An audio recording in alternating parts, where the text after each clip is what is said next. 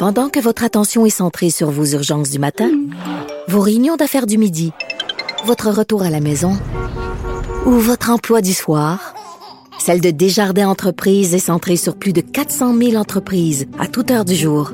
Grâce à notre connaissance des secteurs d'activité et à notre accompagnement spécialisé, nous aidons les entrepreneurs à relever chaque défi pour qu'ils puissent rester centrés sur ce qui compte, le développement de leur entreprise. Pour elle, une question sans réponse n'est pas une réponse. Geneviève Peterson. Cube Radio. Alors, on parle avec Nicole Gibault. Il y a du développement, euh, Nicole, dans le dossier de la fillette de Granby. Euh, oui, euh, il y a des développements parce que quand on on sait que le couple va être jugé maintenant à Trois-Rivières. C'est un peu ce qu'on appelle un changement de venue, là. Euh, Pour évidemment, c'était tellement médiatisé, etc. Ou ça peut être pour d'autres raisons le, le, le changement. Je pas le détail parce qu'il y a très peu de détails sur les motifs. Mais il reste que ça, c'est ça peut arriver. Ça peut être une question d'efficacité. Euh, alors, dans ces circonstances-là, oui, euh, ils vont. Euh, ça se fait. C'est pas quelque chose qui est hors de l'ordinaire. Alors, moi, je suis pas, suis pas surprise là, dans les circonstances que ça se fasse. Alors, ils vont procéder. ils vont reprendre devant la Cour supérieure là, de, de Trois-Rivières le 2 novembre. Puis je pense que, tu sais, du fait que ça avait été extrêmement médiatisé, euh, je pense que c'est pas une mauvaise chose non plus là, que ça se tienne dans un autre district. Euh, tu me l'air de me dire, euh, Nicole, que tu sais pas pourquoi, puis on peut pas vraiment le savoir pourquoi ce procès-là a été déplacé. Ben, moi, mais c'est pas que je sais pas pourquoi, c'est qu'avec les lectures que j'en décode, là, j'ai pas de. Tu sais, si on disait c'est à cause de telle chose, là, euh, mm. parce que parce que souvent quand on présente des requêtes, ce qu'on appelle en changement de venue, on a le détail. Mais moi, la, les lectures que j'ai réussi ou que j'ai pu faire, ou les documents, ça me dit pas là que c'est ça le motif.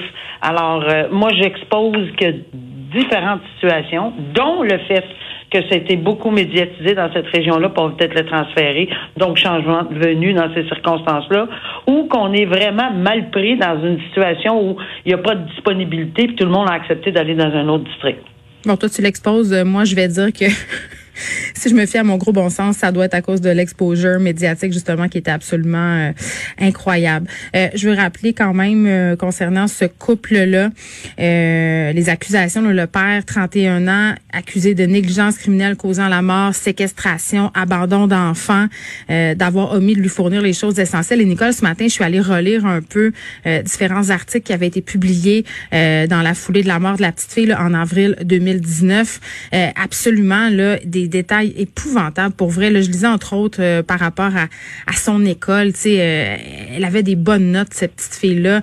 Euh, elle était, somme toute, par rapport aux conditions dans lesquelles elle évoluait, une petite fille qui avait de la facilité, mais elle sauvait de son école pour aller manger le lunch des autres parce qu'elle n'avait pas de nourriture. Elle arrivait sale. Tu sais, c'est épouvantable.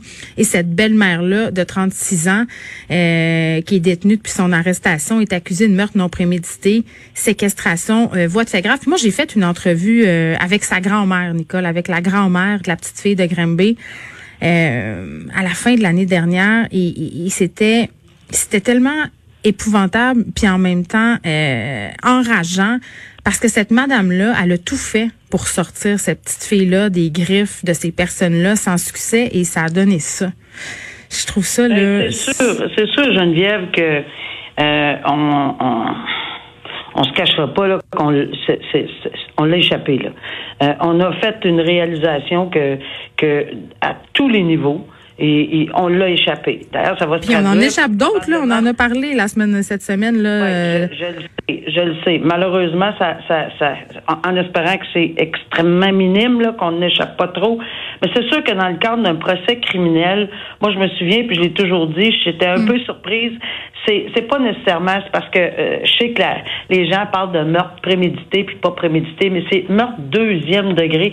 C'est important parce que c'est c'est j'ai toujours pas compris encore une fois aujourd'hui, puis peut-être qu'un jour je vais le comprendre, mm. pourquoi on n'est pas on n'a pas accusé de meurtre premier degré, pas prémédité, premier degré, parce que à mon avis, peut-être la preuve soutient qu'il y a eu si si la preuve soutenait qu'il y a eu séquestration, euh, ben c'est le code criminel le prévoit, c'est un automatisme euh, dans le code criminel que ça devient un meurtre au premier degré. Bon, je l'ai vu dans d'autres dossiers de Madame Barbe euh, qui avait été avec le harcèlement criminel, par exemple, avec euh, quand c'est accompagné d'une autre infraction comme le harcèlement, la séquestration, l'enlèvement, etc.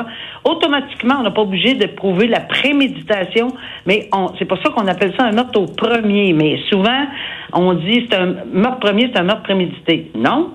Ça peut arriver qu'il n'y a pas besoin de préméditation s'il est accompagné d'une infraction euh, telle le harcèlement, euh, mm. telle la séquestration, l'enlèvement, etc. Donc, je suis encore surprise aujourd'hui qu'on s'en aille là-dessus, mais euh, que, qu'on n'a pas déposé un meurtre premier degré. Voilà.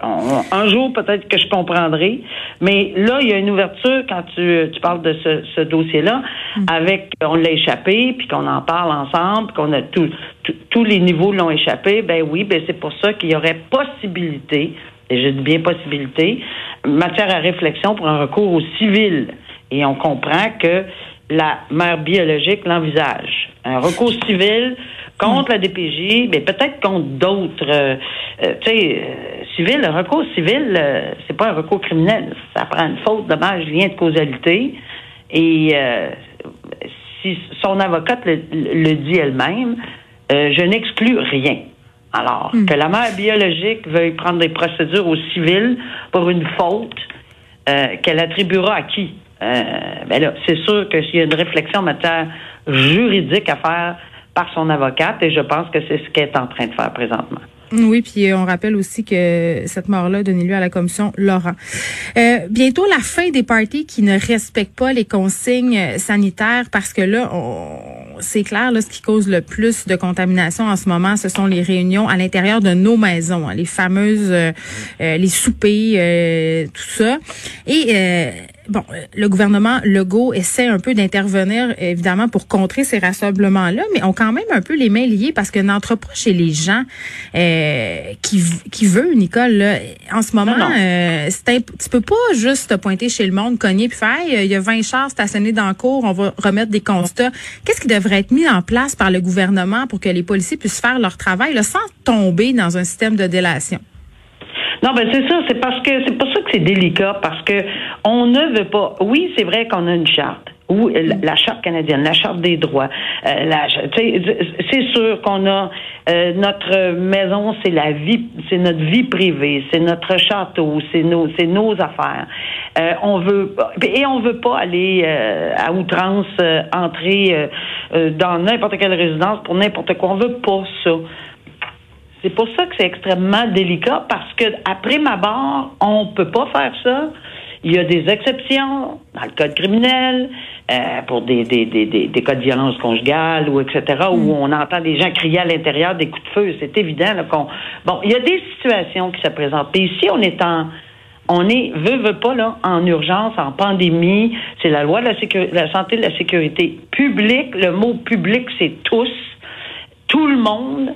Et euh, le gouvernement a une responsabilité énorme. Et c'est pour ça qu'il fait attention. Il faut arrimer le tout avec euh, le ministère de la Sécurité publique, le, ministère de la Justice, euh, le DPCP, comment donner les comment donner les pouvoirs et les devoirs aux exécutants, soit aux policiers, pour faire leur travail, parce que en bout de ligne, il faut qu'il y ait des gens qui exécutent ces décrets et qui ou qui passent à une action selon leurs pouvoirs et leurs devoirs. Puis c'est pour ça que c'est délicat. C'est un arrimage, c'est tout l'ensemble de ces gens-là qui et, de ces ministères qui doivent entre eux euh, peaufiner un projet de loi, un décret spécifique pour permettre que ça soit fait dans les règles de l'ordre, dans les règles de la loi, conformément à la charte. Mais encore là, ici, on sait exceptionnel. Alors, est-ce qu'on ira à l'encontre de la charte? À mon avis, probablement pas parce qu'on est vraiment dans une situation euh, planétaire, euh, exceptionnelle. Très bien. Nicole, on pourra te retrouver demain à propos d'Arruda. Il a dit, c'est clair, je suis pas content. Il faut qu'il y ait des preuves hein, que ces manifestations-là mènent à des éclosions. Et on devrait avoir d'ici deux semaines de nouvelles projections. Euh, selon lui, on te retrouve demain. Merci, au revoir.